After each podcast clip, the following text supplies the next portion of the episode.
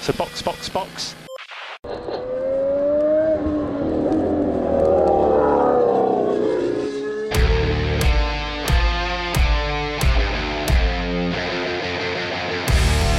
E aí galera, sejam bem-vindos a mais um Box Box Box original. Eu sou o Denis Augusto e estou aqui com Felipe E aí, galera, beleza? Isotinho. Ainda em ritmo de férias. E hoje a gente vai falar de um assunto que promete ainda se estender por muitos e muitos e muitos anos, mas tivemos um capítulo, digamos que oficial, mas se confirmou uma coisa que a gente esperava há algum tempo, mas não esperava de forma positiva, esperava negativo que aconteceu, que é negativo justamente da Liberty, da FON perante a Andretti e de vários desdobramentos que isso pode ocorrer, ou tão que estão ocorrendo. Mas você, cara ouvinte, você sabe quem é Andretti? Você sabe o que que Andretti estava fazendo? Você sabe quais são esses argumentos que a Liberty, a FOM e as equipes fizeram para ou disseram para que a Andretti não entrasse no grid? Eu acho que tem bastante coisinha interessante nesse ponto, né, Felipe? Interessante com aspas gigantescas. É uma história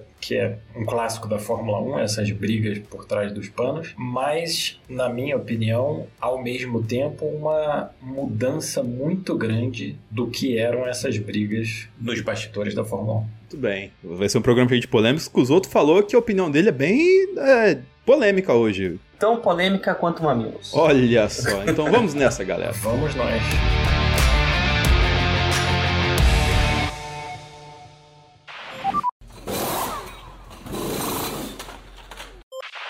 Galera, como a gente falou, vamos aqui dar uma pincelada. Logicamente, galera de automobilismo americano vai manjar muito mais da Andretti do que a gente. Mas acho que cabe a gente dar uma pincelada por cima pra galera entender o que, que é Andretti, quem que é Andretti, o nome Andretti, além da equipe, falar da família por cima aqui, porque, Felipe, não é uma galera que surgiu ontem no automobilismo, né, cara? Cara, o nome Andretti tem uma história aí de 50 anos no automobilismo. O Mário, que foi campeão de Fórmula 1, né? Sim. O último campeão, nascido, quer dizer, nascido não, é cidadão dos Estados Unidos, porque ele não nasceu nos Estados Unidos. Ele nasceu na Europa e a família dele foi para os Estados Unidos e ele se naturalizou e tudo mais. Ele é da Itália, não é? Ele, cara, na verdade é pouco mais complexo que isso, porque era uma região que depois era daqui, depois mudou para lá, era da, sei lá, da Croácia e depois virou da Itália, aquelas coisas de Europa e guerras e conquistas de território. Mas eu acho que a nacionalidade dele já tava como italiana, porque na época a região era da Itália, que uma coisa assim. Sim, ele era italiano, virou estadunidense e vamos nós. Tanto que se você traz alguém do, do Bastardos Inglórios pra falar o nome, ia ser Andretti. Andretti. Ah, com certeza. Com a mãozinha, né? Andretti. É, Eu fiz a mãozinha aqui, ninguém viu, mas eu fiz. É uma família ítalo-americana, com certeza. Eles, inclusive, têm bastante orgulho disso. Mas a gente também não pode esquecer que quem realmente está tocando, né? A Andretti agora é o Michael Andretti, filho do Mário, que também teve uma passagem pela Fórmula 1 bem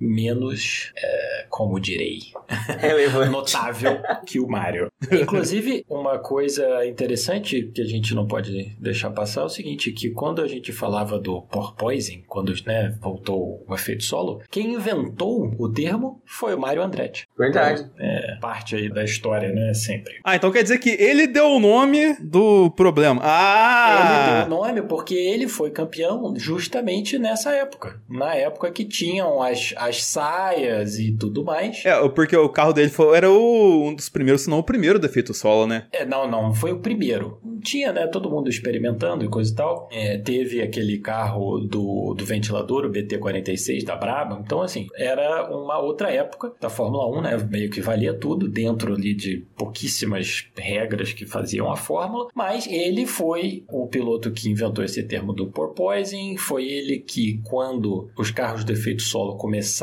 a fugir um pouco do controle, foi ele um dos pilotos que falou: Ó, isso aí vai dar merda. E aí baniram o, o efeito solo lá atrás, porque né, as forças sobre os pilotos eram muito fortes. Blá, blá, blá. Então, assim, é o Mario um nome intimamente ligado à Fórmula 1. Ele depois foi para os Estados Unidos, voltou né, para os Estados Unidos, competiu na em sei lá quantas categorias. O Mario Andretti tem, tem vitórias nas categorias mais bizarras do mundo. Era tipo o Jim Clark, assim, corria qualquer coisa. Chegava assim, ó, vamos correr ali na areia, vamos. Tô dentro. Ele venceu o Le Mans, por exemplo, né? Não, ele, ele topava qualquer coisa. Era, era daqueles pilotos antigos que, tipo, se alguém tem um carro que quer que eu dirija, tô dentro. O Michael seguiu os passos, né, do pai. Não só ele, tem vários outros Andretes aí da, da geração seguinte do Mario que viraram pilotos. Mas o que importa pra gente é que, depois disso tudo, eles criaram uma, uma equipe. Uh, primeiro na Fórmula Indy, se eu não me engano. Sim, e sim. virou uma potência, né? Porque hoje em dia eles competem em várias categorias diferentes. Já tiveram sucesso, bastante sucesso com as equipes deles. E, obviamente, essa questão da Fórmula 1 é difícil a gente não imaginar que, para o Michael, é uma questão, né? No, no, no psicológico dele, deve ter uma questão ali de, de, mal resolvida com a Fórmula 1, né? De querer, não dominar a Fórmula 1, mas querer se, se dar bem na Fórmula 1, porque foi basicamente a única coisa que ele fez na, na carreira dele que não deu certo e não deu certo muito violentamente, né? Assim não, porque ele tem um pódio lá, não tem? Ah, cara, a expectativa do que era, porra, contratar o Michael Andretti e do que foi, tanto que ele saiu tocado de lá, né? o, pro Hackney, né?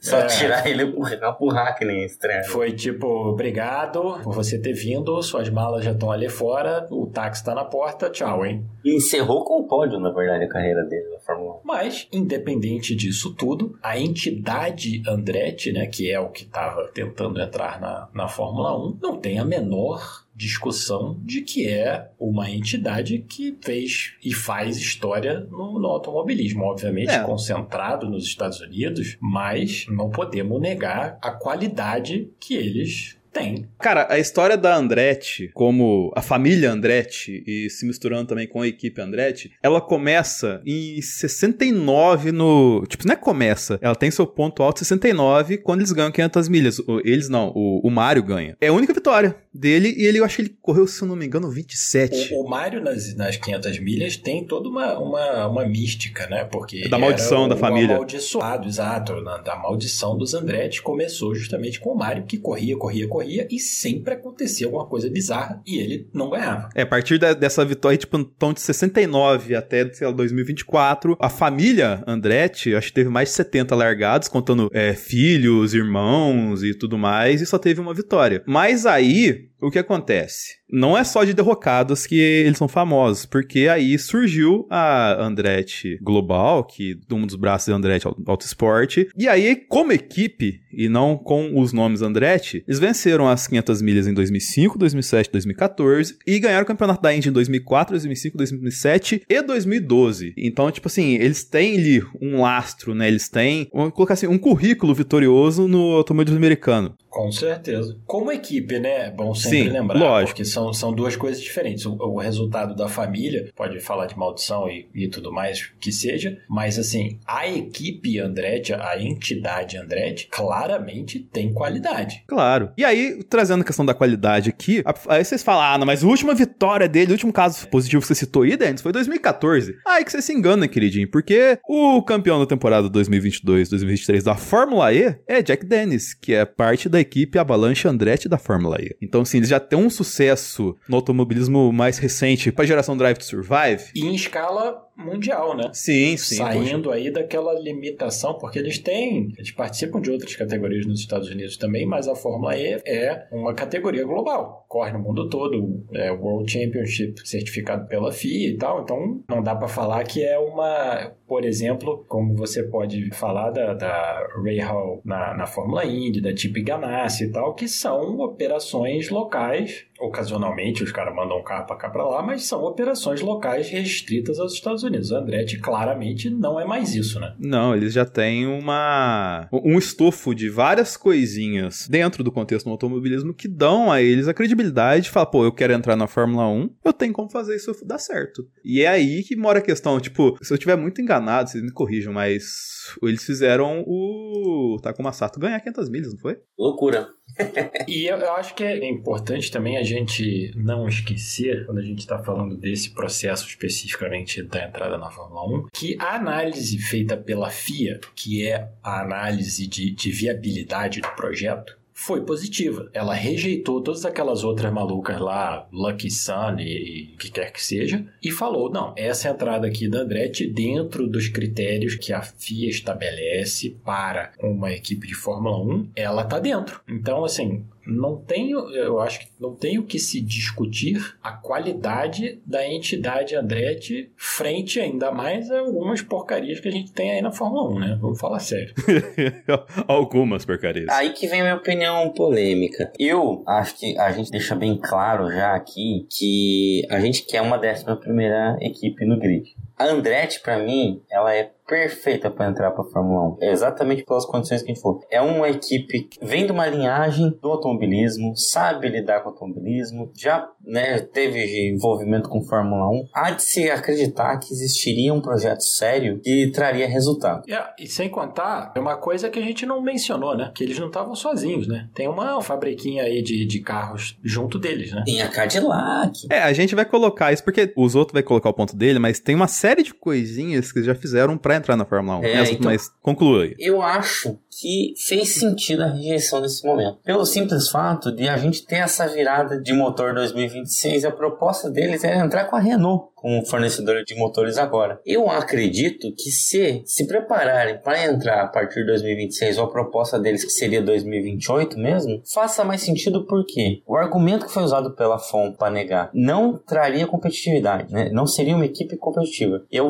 uso aí como um, um exemplo a Haas hoje em dia. Pô, a Williams. A Williams ainda tá desenvolvendo, né? A Williams há, an alguns anos atrás, cara. Exato, exato. Em 2018, 2019. Era uma equipe absolutamente não competitiva. Perfeito, perfeito. Acho que a Williams é um, é um exemplo melhor ainda. Claro que existe todo o contexto histórico e como a gente gostaria que a Williams permanecesse, mas o certo era tirar a Williams da competição. Sim, mas olha só, contexto histórico, já tivemos a Tyrrell, já tivemos a Brabham, que ganhou o título, já tivemos a Matra, que ganhou o título com Jack Stewart, já tivemos um monte de equipes que, pô, temps. Dois títulos com o Schumacher e é isso. Tchau. E aí a, a gente pode trazer também o um exemplo aí da era Schumacher-Mazepin, da Haas, que Puta, não, não tinha condição. Desgraça, maluco. Não, não, é, era, era toda semana assinando documento. Não, deixa os meninos correr. Não, eles vão, eles vão compertar na corrida. Chega lá, o Mick dá um milhão de prejuízo por corrida para o Gunter. Não, assim, começou a temporada com o Mazepin fazendo aquela cagada no, na, na largada do, do Bahrein que já, tipo, estabeleceu,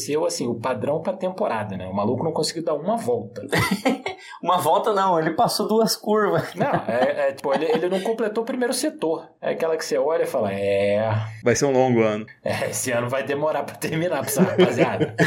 e aí, eu, eu imagino que nesse momento entrar uma equipe, no caminho que tá a Fórmula 1, é, seria pra ir lá amargar um último lugar e só dar um pouquinho mais de dinheiro ali né, do, do racha pra Haas, entendeu? Aí entra o contraponto também. Exatamente, eu ia fazer aqui o contraponto que é o seguinte: uma das justificativas para esse processo, porque antigamente, se a gente lembrar, era o seguinte, né? A equipe de Fórmula 1, o maluco arrumava um chassi, arrumava um motor, quatro pneus da Goodyear e falava: temos uma equipe de Fórmula 1, vamos nós. Não, não nem passava do pré-qualify e beleza. Não, no começo do começo era o carro próprio do cara, né? Eu tava na garagem. Não, aí não vou, não vou nem lá para trás com, com os garagistas e tal, maluquinho que construíam o carro lá no, no fundo de quintal e falava, bora. Mas assim, mais recentemente, tivemos aí um monte de equipes porcarias. Mas uma das justificativas para ter esse processo, do qual eu não discordo, eu acho que vale totalmente a pena, porque essas equipes bosta só atrapalham, só causam mais gastos e tal, e não faz o menor sentido realmente você ter uma equipe que não passa do pré-qualify e tal, não adianta nada. Mas assim, uma das justificativas é a Fórmula 1 é um esporte hiper complexo. É muito difícil de você estabelecer uma equipe pela complexidade por todas as coisas que você precisa criar, por blá blá blá blá blá. E aí você quer então que uma equipe nova já entre sendo competitiva quando essa equipe vira e fala assim: não, beleza, a gente vai entrar, provavelmente a gente vai ter um pouquinho de dificuldade no começo, depois a gente vai se entendendo. Aí você fala: não, não, mas isso não é bom. Mas tipo, lembra quando a Haas começou? A Haas começou não só uma equipe nova, como a Haas começou um modelo novo de equipe, né? Acho que a gente não pode esquecer isso. A Haas começou, e ainda é, né? dependente de uma outra equipe para fornecer as partes que podem ser fornecidas dentro do regulamento. E aí agora esse argumento, essa possibilidade que a Andretti não está fazendo, né? Andretti ia desenvolver o carro dela todo, comprar partes como todas as outras fazem. Aí isso é um argumento contra Andretti. Ah, mas aí você vai construir um carro e logo depois você tem que construir outro, porque vai mudar o regulamento. Pô, mas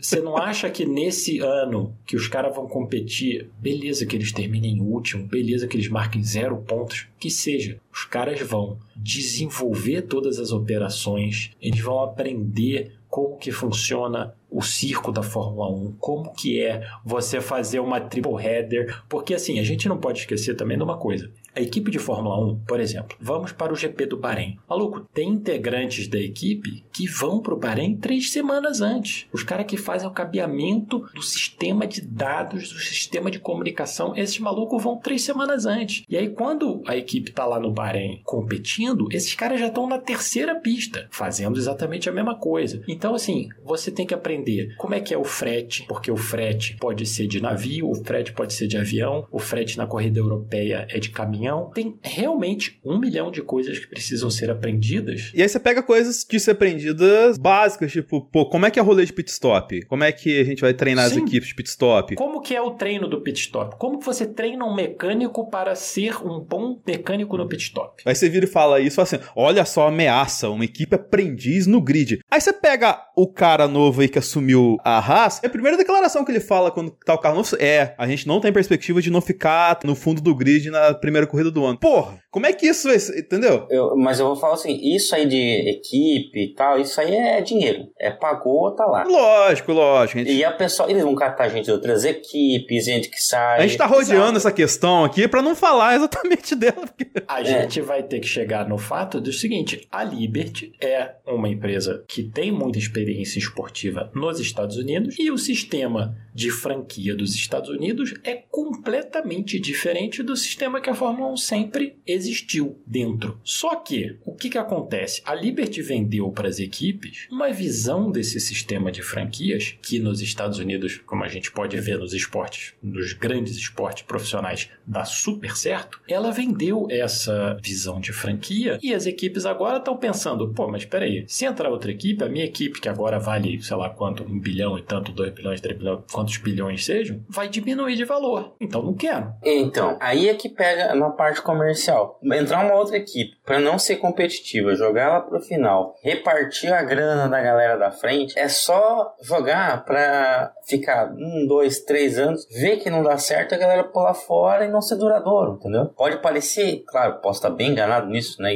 Espero que esteja. É, mas pode ser um negócio como aconteceu já em outras equipes nanicas anteriormente. Com certeza, HRT, Virgin. Porra, dá pra fazer uma lista gigantesca, querido. Sim. Só que o dinheiro vê que não dá retorno, pula fora, entendeu? E aí só gera um monte de problema. É que assim, é que a gente tá acostumado a ver esse tipo de coisa acontecendo nos últimos anos com várias equipes nanicas, eh, nanicas que foram surgindo e tal assim. Pô, lembra da. Cara, eu lembro, inclusive é até ridículo, porque um dos argumentos que a Liberty deu é que a, a televisão não gostou porque vai congestionar muito o grid mais uma equipe ali. Ah, é. Fala sério, né? Nada a ver. Eu lembro que, tipo, quando eu fui em 2012 lá na Interlagos, tinha 24 carrinhos lá. Tinha uma Caterham, tinha uma Marúcia ali, e que, cara, ocupavam ali mais o dobro do espaço que o André tinha ocupar. E, tipo, ninguém reclamava do bico horroroso da, da Caterham, tá ligado? Aquele negócio reclamava, que... É, bico de piroca, coisa feia pra caralho. É, o bico de piroca tal, assim. Não, não, mas aquilo lá tá, tá agregando muito a Fórmula 1. Você viu como é que foi utilizado o bico de piroca depois daquilo lá, né?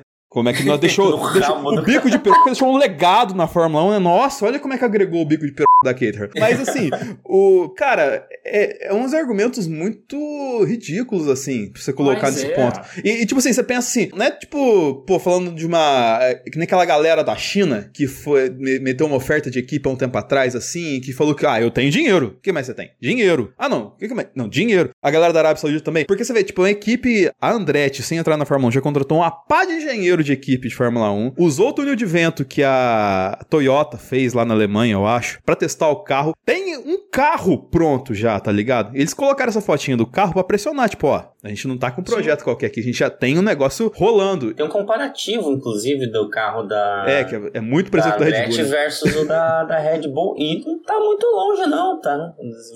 A aerodinâmica, assim, tá. Beleza. Então, e aí, a gente chega no ponto que, para mim, é o mais complicado de aceitar, que é o seguinte: todos esses argumentos que a gente falou agora das equipes e da competição, não sei o quê, em nenhum momento tem nenhum argumento esportivo. É só de espetáculo, e é só de show. Espetáculo e dinheiro. Só que a Fórmula 1, na minha concepção talvez antiquada, é um esporte. Então você falar que, ah, pô, mas o cara não vai ser competitivo. Porra, bicho, então vira, faz o seguinte, na Copa do Mundo, é, pega aquele monte de seleção merda e fala assim, ó, oh, não, não vai dar para vocês, porque, porra, lembrando, né, que a Copa do Mundo agora vai ter 12 ou 16... 48 seleções. No... 16 seleções a mais. Você acha que essas seleções todas vão ser super competitivas? Óbvio que não. Não, nada, nada a ver. Né? Óbvio que não. Só que o que, que acontece? Você acha que vai diminuir o rendimento da FIFA? Óbvio que não. Não. Vai aumentar. Vai aumentar pra caramba. Óbvio. Aí você vai ter mais jogo, vai ter mais. Mais. Não, assim, é, cara, na minha concepção é uma conta óbvia. Se você tem 100, dividir por 10, 10 pra cada um.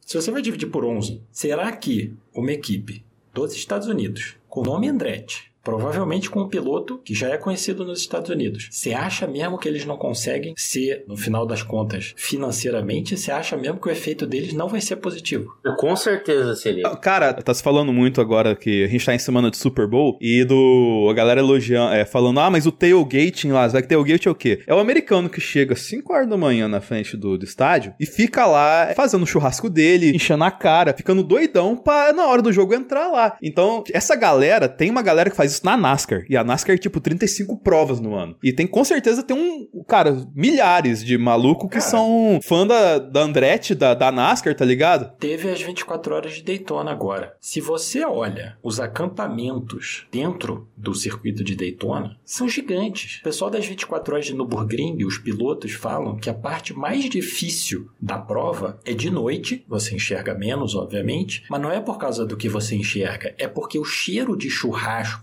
enquanto eles estão dirigindo é insuportável. Porque o cara fica dando volta e só a galera fazendo eh, salsichão e cerveja. E os caras ficam. É óbvio que eles sentem. E o cara fala: é a parte mais difícil. É você ver todos aqueles foguinhos assim em volta da pista e a galera fazendo churrasco, bebendo e porra, e música, não sei o que.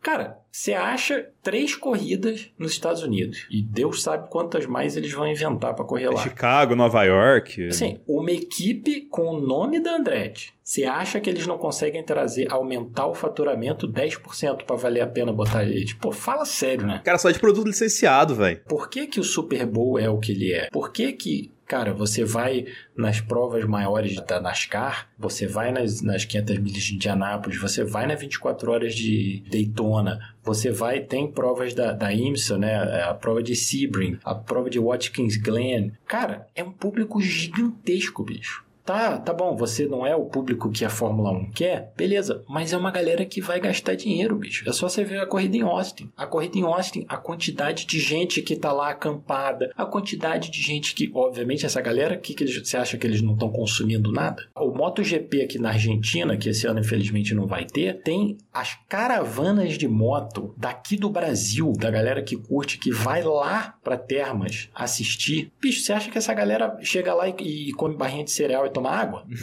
Pô, fala sério, né?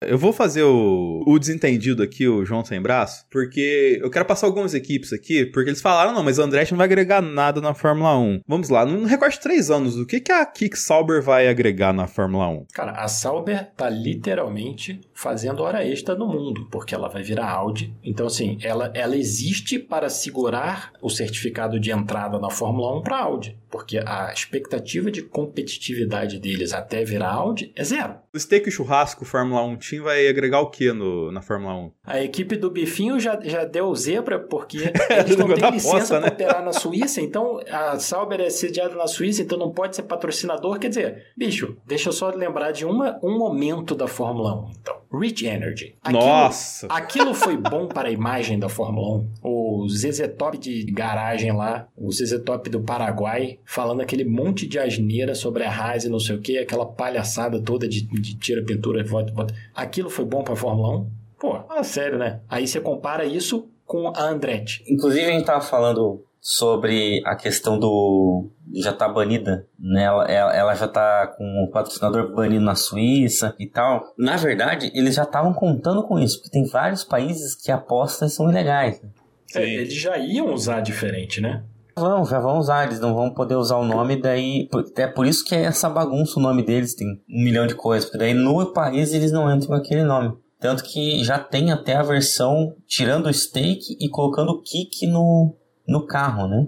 Para esses países. Sim. Que é ótimo para Fórmula 1, né? A marca de um negócio bacana é que tem países que você não pode exibir a marca desse negócio. É, voltamos à época do patrocínio de cigarro que era referente a cada país, né? Exato. Eu ainda quero um, um, carro patrocinado aqui pelo, pelo jogo do bicho. Ah, o Castor é que é? de Andrade. Cara, hoje em, dia, hoje em dia acho que tá mais fácil meter uma milícia, né? É.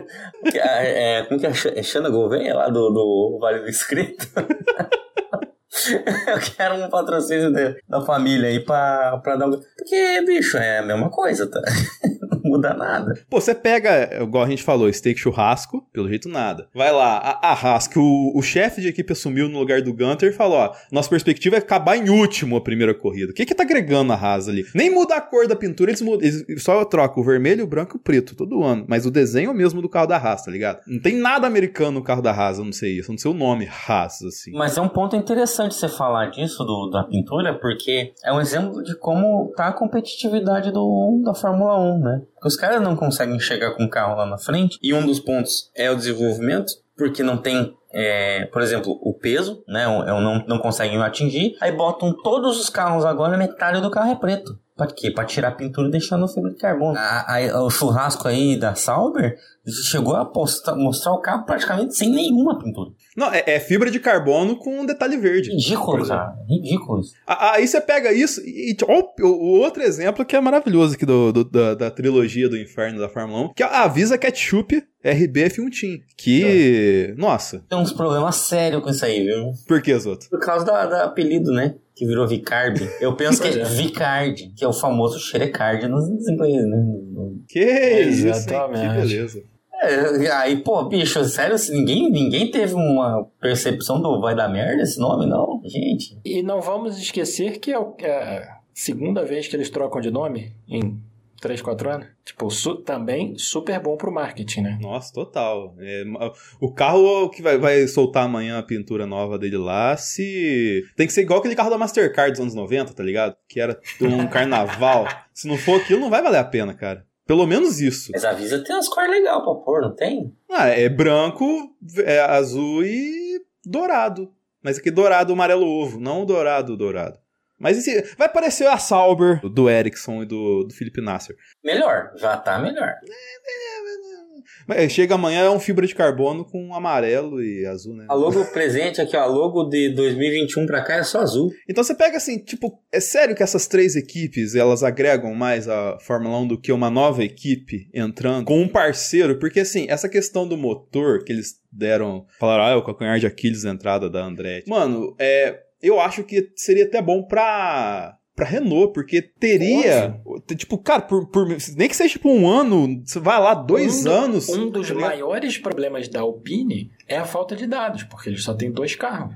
Isso, isso é repetido há quanto tempo? É, só tem dois carros e tem mal gerência a, a dar com pau. Que gerência? Sem entrar no mérito que a equipe é uma zona, né? Mas assim, isso é repetido o tempo todo. Ah, porque, né, eles só tem, só tem dois carros para juntar dados e tal, realmente é mais difícil. Aí, não, vamos arrumar outro carro. Não, não, vai, não vai adiantar. Mas aí volta no seguinte, cara, que é o ponto que me incomoda nessa história da Andretti desde que ela começou. Nenhuma discussão quando chega na parte competitiva, eles não têm nenhum argumento para rejeitar Andretti na parte esportiva da coisa. Tem na parte econômica, tem essa parte você pode falar o que você quiser, mas assim, a Fórmula 1 é um esporte. E você virar e falar assim: "Não, a gente não quer que entre outra pessoa para competir", na minha cabeça não faz sentido. Ainda mais quando a gente lembra que se não fosse o pai do Stroll, a gente tava com nove equipes, bicho. Exatamente. Ou pior, tava com uma equipe que era o dono era o Mazepin, pai. Seria É. pior É. ainda. Então assim, por muito pouco a gente não ficou com nove equipes. Pouco, é tipo um, um cabelinho mesmo. Sim, cara, o Lawrence Stroll conseguiu comprar a entrada, né, o direito de entrar na Fórmula 1 no apagar das luzes, bicho. Era leilão de falência já. Assim, é, é- é- eles fazem lá o que eles chamam administration, né, na Inglaterra. É venda de tudo, encerra e fecha o barraco. Tem um documentário, inclusive eu indico muito que você está ouvindo, é, que a, se tiver Star Plus assista, que é o documentário da Brown, que tem no Netflix com Keanu Reeves lá, e conta muito da questão da história dela, de que o Ross Brown comprou dos japoneses por um euro a equipe, Um tinha euro, seu valor exatamente. simbólico e tudo mais, e o, o executivo japonês da, da Honda tem até hoje é, esse, essa moeda lá, que foi utilizada pelo Ross Brown e para marcar história e tudo mais. E tem toda a questão muito bonita que o carro era um, um avião e tinha o, o orçamento limitado deles lá, e as primeiras coisas já mandaram a galera embora. E o carro foi definhando, definhando, definhando, a Red Bull crescendo, crescendo, crescendo, mas já não dava mais tempo porque o Jason Button fez um começo de temporada Sim. inacreditável. Mas por mais que tenha essa questão tipo do ah, um fantasma da Brawl e, o documentário mostra muito bem como que as equipes reagiram porque a Brawl só foi pra temporada por conta que as equipes acolheram a Brawl no no que seria, qual que era o nome mesmo da, daquela organização que o Luca de Montezemolo ele chefiava junto com as outras equipes lá? Foca. é a Foca, só foi pra frente por conta da, da união das equipes. Só que quando eles viram que, pô, a equipe que eles abraçaram, achando que ia ser só Mananica, tava, é, do- a- tomou de assalto a Fórmula 1, ficou todo mundo oriçado e tal assim. Sim, tentaram banir o carro da Brown. Não podemos esquecer. O assoalho duplo, né? Exato, era o, era o Double Diffuser e coisa e tal. Tentaram de tudo para banir a Brown quando eles viram a qualidade que o carro tinha. Mas assim, é o que você falou. Foi uma equipe que chegou com o carro que era um avião, foi definhando a vantagem, obviamente, porque as equipes vão se desenvolvendo, conseguiram ainda, né, ser, serem campeões e tal. Mas assim, é, foi ruim para a Fórmula 1? E, cara, tem outro porém que, pô, vamos, colocar assim, que né, a gente fala brincando em off e tal, assim, porque, ah, eu acho que a, a Liberty recusou com medo de ser uma nova Brawl porque o carro da Haas, é- o carro da Andretti é um avião e todo mundo sabia disso. Pô, se for um avião, mesmo sendo um avião, eles teriam um orçamento curto. Teria o orçamento curto, não teria o pessoal da estratégia, do pit stop, não teria nada, nada pronto. Porque assim, o Ross Brown, né, ele comprou a equipe da Sim.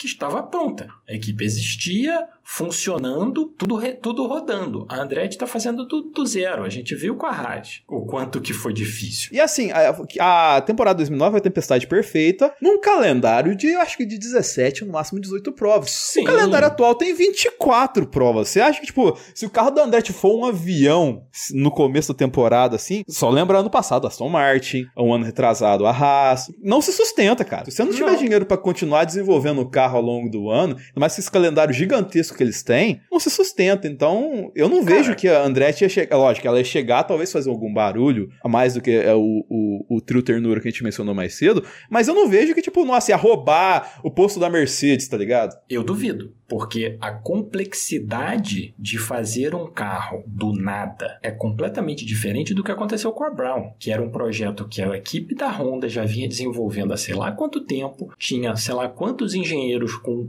anos de experiência na Fórmula 1 desenvolvendo, e a Andretti está saindo do zero. Então, assim, o fato de as equipes de Fórmula 1 falarem que a Fórmula 1 é tão complexa que é quase impossível você fazer uma equipe competitiva e eles não querem que tenha competição, não, na minha cabeça não, não faz sentido, bicho. Porque Ô, se você acha que é quase impossível que a Andretti crie um carro que vai ganhar de você, qual é o problema dela entrar? Porque ela vai estar lá atrás, bicho. Ô, Zoto, você acha que aquela fotinha do carro no túnel de vento da Andretti lá assustou os caras? Ah, não, não. Não, não, porque não diz nada, né? Ah, é uma cópia da Red Bull, beleza. Todas as equipes esse ano tem uma, uma dessa aí em casa. Exato. Isso não diz nada, não diz nada. Quem conseguiu bater a Red Bull? É, por mais que a Aston Martin chegou perto em algum momento, a McLaren chegou perto em algum momento, foram só assombros ali, né? Só, só assombros não, só... Sim, mas a, a própria McLaren, por exemplo, eles falavam que eles sabiam que tinha pistas que eles conseguiam,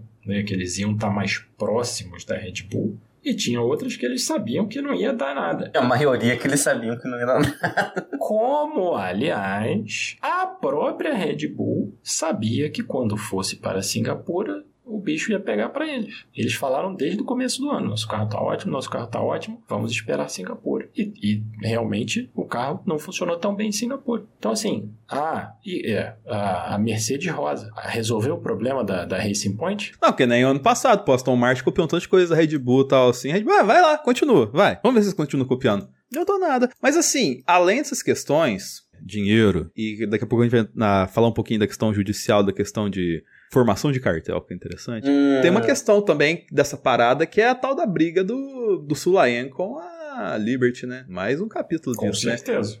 o Felipe pode falar melhor, dá uma minada no poder dele, assim, porque, pô, foi um negócio que o cara bancou, é, ele fez lá, ele, tipo, não foi assim, ah, a Andretti é parceira minha, não. Ele, teoricamente, fez todo um processo de seleção de novas equipes, reprovou várias equipes, só, e analisou tudo que a Andretti tinha e falou, não, é, os caras têm como colocar um carro na pista. E aí chega na, na Liberty e fala, não, não tem não. E aí é uma briga de FIA com os caras. O Ben Sulayem, desde que ele assumiu, né, a gente não pode esquecer de algumas, alguns detalhes. Né? O Ben Sulayem ganhou do candidato do Jean Todt. É, ele tinha o apoio do, do Bernie Eccleston, tanto que a mulher do Bernie Eccleston é diretora da FIA agora, né? É brasileira? Sim, sim, a Fabiana é diretora da FIA, sei lá de quê. Olha só, rapaz. Então, assim, é óbvio que ele chegou lá para limpar a galera do Jean Todt. E tudo bem, né? Isso aí é natural. Só que aí ele resolveu que ele ia se meter na Fórmula 1, que acho também, bicho, ok. Federação de Automobilismo tem lá as coisas que ela tem que fazer da Fórmula 1. Tem várias atribuições da FIA na Fórmula 1. A Liberty, obviamente, não gostou, e aí a gente viu a briga que foi, inclusive com alguns lances bem caídos, assim, para ser assim, bem, bem claro, porque eu acho que o nível da discussão, o nível da briga foi, em alguns momentos, bem baixo, mas a briga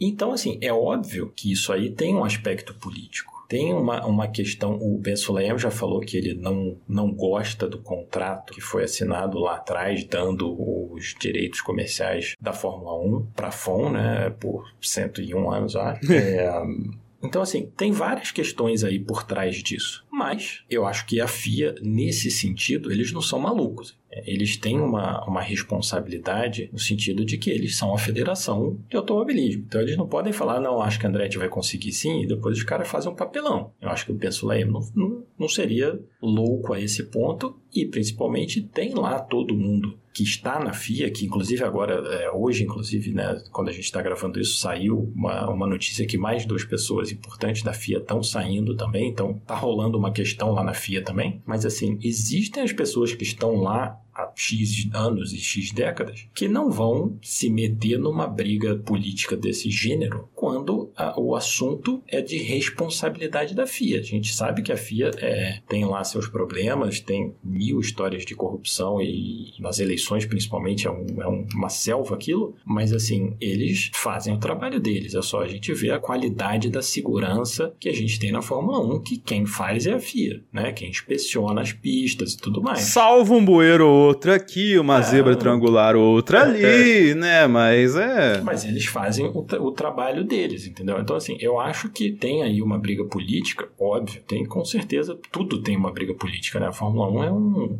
é um antro de, de brigas políticas, mas eu acho difícil acreditar que a FIA tenha feito uma análise da Andretti, achado um monte de problemas e falado, ah, dane-se, passa eles É, to- toca o e- barco, toca o barco, e a vai. FON que se, que se exploda. Eu acho difícil que isso tenha acontecido, até porque já há muito tempo vem se criando essa coisa de que o Ben Sulayem é a favor, a FON, a FON e a Liberty são contra, então já tinha aí um- uma, uma, uma coisa de escolher lados. Mas, ô, ô Zoto, sabe uma galera que não tem problema com a FIA escolher o nosso lado? Quem? A galera que nos apoia. Com eles dá pra contar.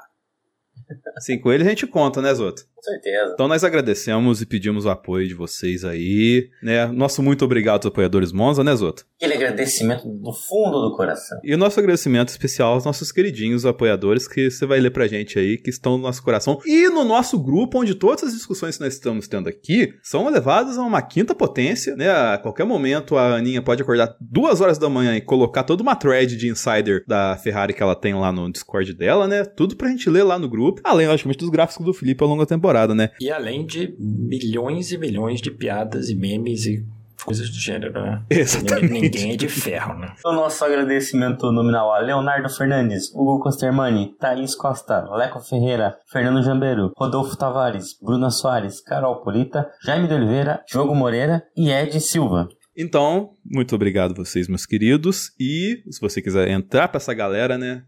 Avaliar nossos planos lá, o Monza, Interlagos, Silverstone e Mônaco, escolher o que se encaixa melhor na sua carteira. Vem pro nosso Apoia-se. O PicPay não existe mais para método de apoio, mas o Apoia-se tá lá para você ajudar a gente. E também a nossa chave do Pix, que é podcast.boxboxbox.gmail.com, porque esse podcast, ao contrário dessa questão da, da Andretti, outros, não tem nenhum problema com a justiça, com formação de cartel, né? A gente não tem, não, não forma pa a panelinha nossa é bem clara, né? Não. Nossa, nossa panelinha tem vários lugares para gente entrar na panelinha, não é verdade? Exatamente, não tem. Aqui a gente tá, a gente tá na nossa 85 equipe já, Nando. A panelinha é coração de mãe, né? Exatamente. Exatamente. Sempre cabe mais um investidor.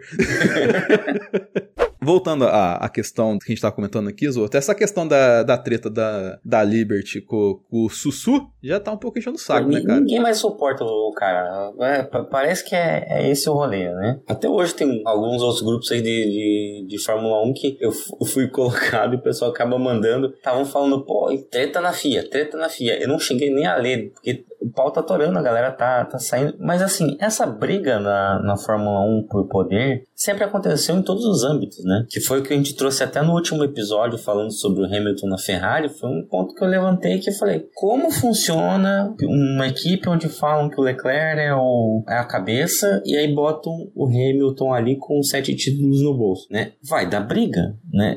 Ou existe uma conversa entre eles que a gente não sabe, né? É a mesma coisa quando você vai, vai mexer lá com a Liberty e com a FIA, né? A Liberty quer ter total domínio da Fórmula 1 para poder cagar a regra como quiser e, e ter mais competitividade e ter mais, mais corrida na Fórmula na, nos Estados Unidos. Então sempre vai ter um- uma puxar a sardinha pro lado deles onde eles ganham dinheiro, né? A FIA tá lá para outro sentido, para regular o, espa- o esporte, né? Só que a FIA também tem seu histórico de merda feita, né? Então é complicado, tá? É, é muito complicado a, a, a situação delicada e, e são coisas que a gente vai, vai ver. Parece ser um ano complicado aí pra Fórmula 1, um ano de mudanças. Não podemos esquecer da famosa frase do Ron Dennis, né, que ele falou pro Ed Jordan. Se eu não me engano, quando ele perdeu o Michael Schumacher, né, pro, pro Briatore, que o Ron Dennis virou pra ele e falou: "Bem-vindo ao clube das piranhas". É isso Porque mesmo. é isso, a política da Fórmula 1 sempre foi um- uma briga de, de foice no escuro, entendeu? Isso não vai mudar. Mas, de novo, assim, o que me incomoda muito na situação atual é que antigamente a competição, por exemplo, no, no, no exemplo aí que a gente já falou da Brown, a questão toda era a competição. Esses malucos estão ganhando da gente. Agora, ninguém discutiu a competição fora uns argumentos muito, muito fracos. É complicado, cara, você pensar que um esporte que sempre foi ultra competitivo, agora talvez isso não seja a coisa mais importante. Talvez agora primeiro vamos defender o nosso dinheiro e depois, se der, a gente pensa na competição. É bem de agora também, né? É, mas tá bem. Mas assim, pra gente arrematar o assunto aqui, tem uma questão que eu quero que o Felipe coloque, porque ele colocou em belas palavras quando a gente tava discutindo a pauta no áudio lá, sobre questão de formação de cartel. Isso deu até o exemplo da tal da Superliga contra a Champions League lá e tal. Que é, por exemplo, a gente não sabe questão jurídica de cada país, de cada território de um jeito. Eu pensei em trazer um advogado pra cá, mas o cara tinha que saber o direito de lá, não daqui. É. Então, assim, tem essa questão do, de onde que o Andretti pode tirar argumentos pra derrubar esse não. Então, existe já há bastante tempo uma discussão sobre aquela taxa de antidiluição, né, de 200 milhões, queriam aumentar para 600 milhões, coisa e tal, é, dela ser contrária às regras de competição da União Europeia que são aplicáveis à FIA, né, às competições da FIA, porque a FIA é sediada em Paris.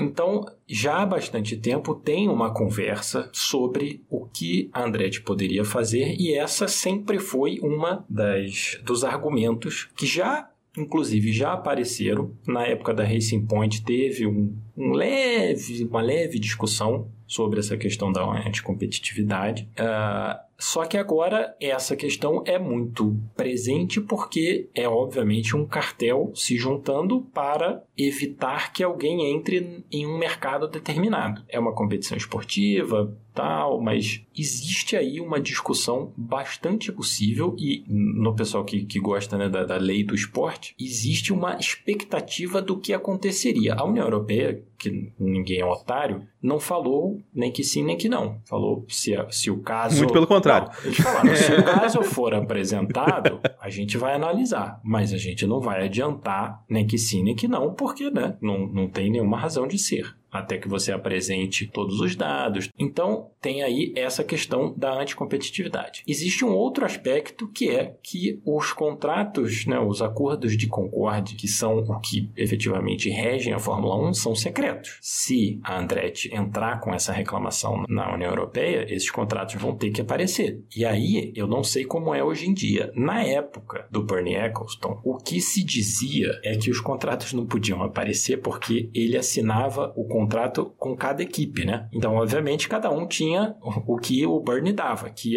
foi onde a gente chegou agora nessa situação que a gente tem, dos pagamentos para Ferrari, do pagamento para McLaren, do pagamento para Williams, que agora já viram a luz do dia, a gente já sabe como funcionam, mas que eram segredo. Mas o texto completo do, do acordo de concórdia ainda não é público. Então, isso é uma outra questão que, obviamente, ninguém quer que apareça, porque, né, se quisessem, já teriam divulgado. E como você falou, existe uma questão sobre esse ângulo da anticompetitividade para aquela Superliga que os times europeus maiores estavam querendo criar. Então, assim, é um assunto que vai muito além da Fórmula 1, que é muito mais complexo do que qualquer coisa que a Fórmula 1 possa inventar, porque assim, uma vez que a Andretti, se, né, a Andretti entrar com essa reclamação na União Europeia, foge completamente do controle da Fórmula 1, da Liberty e da FIA, né? Você não, não vai mais dominar essa história, porque aí, bicho, segue o curso dela no Tribunal da União Europeia. Então, assim, tem uma expectativa aí muito grande e a Andretti não falou ainda se vai fazer ou não. Você pode ler as manifestações da Andretti para os dois lados, porque eles não foram claros, provavelmente de propósito, mas é uma expectativa bem grande do que vai acontecer, porque se isso realmente entrar numa briga dentro da União Europeia, não tem como saber o que vai o, o resultado. Não tem como saber quanto tempo demora, não tem nem como saber exatamente o que, que a União Europeia, no julgamento dessa questão, poderia fazer. Assim, quais os poderes que eles têm antes da decisão, entendeu? Seria muito interessante para o esporte como um todo na Europa e talvez seria uma leve revolução na Fórmula 1. É, vale lembrar que a questão de direito esportivo é muito doida, porque a gente está vivendo talvez o fim de um embrólio muito esquisito que poderia envolver, por exemplo, o Brasil não ir para a Copa do Mundo por intervenção da justiça comum. Exatamente. Eu perdi essa. O que, que rolou? Por causa daquela questão da CBF, que a, a justiça comum depois o, é, é, apiou do cargo o presidente da CBF. E a FIFA sempre estabeleceu, não vou nem entrar na discussão jurídica que é ridícula, mas ok? A FIFA sempre estabeleceu, e todos os outros esportes têm coisas parecidas, que se a justiça comum se meter no assunto, você vai ser tirado de, de competições e tudo mais. Teve, se eu não me engano, uma confederação aqui do Brasil, eu não lembro se foi de natação ou de vôlei que teve um problema parecido com o Comitê Olímpico. Não tem rolê do skate lá? O skate também teve, que, que tem duas federações que eles querem juntar em uma só, que tá uma brigalhada. Mesma coisa, se não resolver, ninguém vai pra Olimpíada. Mas é até melhor pra CBF aí ficar de fora da Copa por motivo legal do que não. que pelo caminho que tá indo, capaz de não classificar. Evi- Evita, evita que a gente passe outro vexame, né, talvez. Qual a vergonha É, mas- melhor pra passar? É, mas a questão jurídica é um longo assunto. Vale lembrar aí Felipe Massa, que tá proibido de entrar, andar pela Fórmula 1, mas falar Briatore tá podendo andar de boa, porque a questão jurídica é. Mas ele, o, o Briatore foi perdoado, né? Sim, sim. O Massa jamais. Nossa, questionou. o mundo dá volta, pode. mesmo, né? É igual um Sim, circuito sim. de Fórmula 1, não é mesmo? a, a, a vida é como a Fórmula 1, exatamente. A gente vai em Miami dá a volta sem entender por que está fazendo aquilo. So box, box, box. Gente, eu acho que é isso. Algum apontamento final sobre esse rolê? Todos os outros. Eu tô mais pensando aí em Hamilton na Ferrari ainda. Não tem como. Vou ficar um ano na expectativa agora, é isso que eu vou ter que fazer.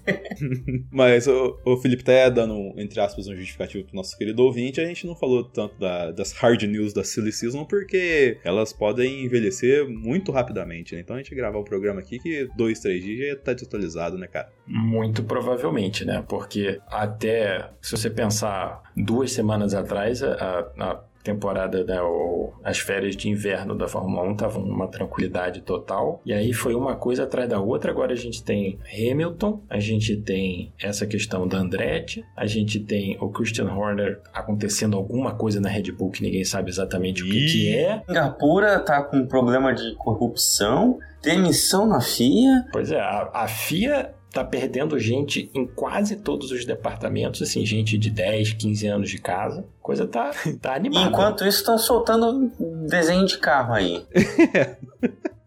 é por- porque a gente sabe que não tem nenhum carro ali que é de verdade, né? É tudo só os desenhos. não- Não, É tudo mocap do Fórmula 1. Inclusive, o, o carro do Steak Churrasco que é um mocap de Fórmula 1, com certeza. eu acho que isso aí, é, a gente, pelo menos o, o fã de Fórmula 1 que não gosta de ser enganado, já aprendeu que esses de lançamento de carro não adianta nada, né? Porque você olha e fica, não, clareia a foto, tem aqui o da Williams, essa agora foi, não, porque a Williams, o, o nariz da Williams tá mais fino, não sei o que, apresentaram o carro exatamente igual ao do ano passado, e a gente, quando chegar pro teste de pré- da te- pré-temporada, aí que a gente vai ver mais não, ou mudou menos... porque tem a curvatura ali atrás, que agora tá diferente. Exato. Ah, porque a Williams vai botar finalmente a tela no volante, porque o Scarborough viu uma, um frame de um vídeo que tem um cara segurando um volante. Mas, E tipo. Pelo, já passou da hora isso, né? Ninguém mais usa aqui. é, não, essa, essa parte da Williams, pô, fala sério, né? É uma vergonha, Você, né? você vira, o, o, o piloto vira o, o volante e não vê mais, não vê mais informação nenhuma. Tipo, pô, não, né? Fala sério. Enfim, gente. Na próxima semana voltamos com mais uma bela atração pra vocês. Nos acompanhem, compartilhe o episódio com seus amiguinhos e até o próximo Box Box Box.